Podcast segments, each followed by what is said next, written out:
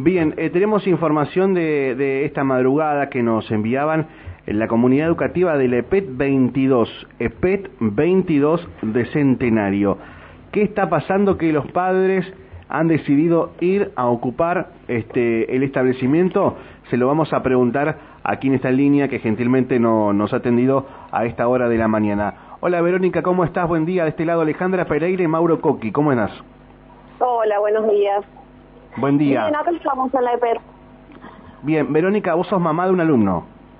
Sí, soy mamá de la EPET 22. Bien. Y decidimos luego de la asamblea permanecer en la institución porque eh, tenemos la normativa eh, donde están ya estipulados los cinco auxiliares que se necesita para la institución, pero bueno, no sabemos qué es lo que está pasando. Desde el Consejo de Educación salió todo como lo que tenía que salir de ahí, pero bueno, evidentemente alguien está parando todo esto y bueno, decidimos permanecer en la institución para, eh, para obtener una resolución inmediata.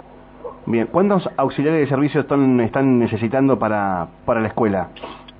Cinco, cinco auxiliares de servicio. Los chicos están teniendo clases eh, determinados días a la semana, se van turnando el, en el turno vespertino, siempre hablando del turno vespertino. Se van turnando porque no están garantizadas las, la limpieza de la institución. Uh O sea, tienen clase de forma alternada. Claro, y no están teniendo laboratorio. Y por ahí coincide que están teniendo los días solamente con algunas materias y con otras no, y teniendo en cuenta que están cerrando los cuatrimestres, eso la verdad que es muy preocupante. Venimos hace mucho tiempo ya eh, los papás eh, insistiendo en que esto se tiene que solucionar y bueno, y como te digo, fuimos al consejo, desde el consejo salió todo, el 5, no, perdón, el 8, el 8 de agosto salió todo lo que tenía que salir de allí con, la, con el nombramiento de los auxiliares, pero bueno, alguien lo está parando y, y nosotros necesitamos respuestas inmediatas porque no, nuestros hijos no pueden seguir perdiendo clases. Por eso es que nosotros decidimos quedarnos acá en la noche, porque la intención nuestra no es perjudicar a nuestros hijos o a los hijos de, de los vecinos, sino es eh, que se nos dé una respuesta. Claro. Bueno, este, son cinco auxiliares los que están necesitando. Debería estar avanzado, ¿no? Por el tiempo que vos me, estás contando, digamos, este, la parte administrativa debería estar ya eh, dispuesta, garantizada para cubrir estos cargos. Totalmente, porque ya te digo, se hicieron todos los trámites que se, que se debían hacer, eh, fuimos al consejo, los padres, eh, pedimos explicaciones, nos las dieron, salió esta normativa, pero bueno, seguimos esperando ya hace muchos días, porque desde el 8 de agosto eh, que se nombren esos cinco auxiliares y bueno, hasta el momento no hay ninguna novedad. Verónica, digo, eh, argumentaron al menos quién tiene que hacerse cargo del nombramiento o qué es lo que sucede que no se ha hecho el nombramiento. Desde, bueno, lo que nos han informado los papás, ah, nos han informado los papás, perdón, es que desde ATE son los que ellos tienen que decidir firmar para que estos auxiliares finalmente lleguen a esta institución. ¿Cómo desde ATE? Desde ATE nos dijeron que tenían que firmar para que los auxiliares estuvieran acá. O sea, todo nos va a entender que eh, se está parando desde ese lugar.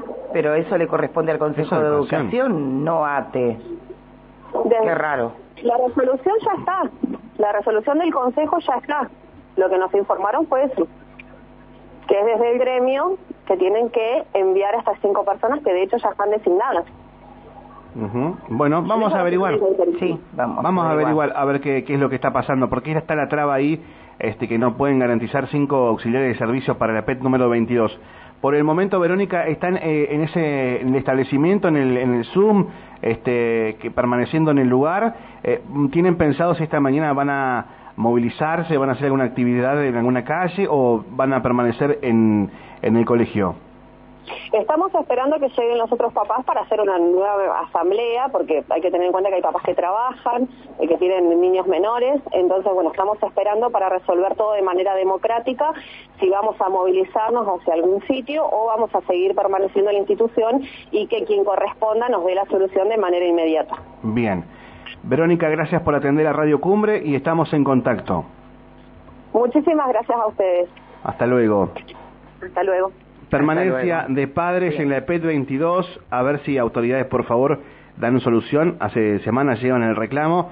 Eh, son cinco auxiliares lo que necesitan para completar el plantel, para garantizar este el bueno el ciclo educativo. Ya tienen el ok digamos. Lo que no entendí es el tema de que de esperar a que ATE firme qué. Ahora vamos a preguntarle eso es eh, lo que no entendí porque le corresponde al Consejo de Educación decir bueno a ver de este listado cinco personas obviamente ya las tienen eh, y tienen que dirigirse a, a, cumplir con sus tareas en, en tal lugar, por ejemplo, en este caso el EP 22.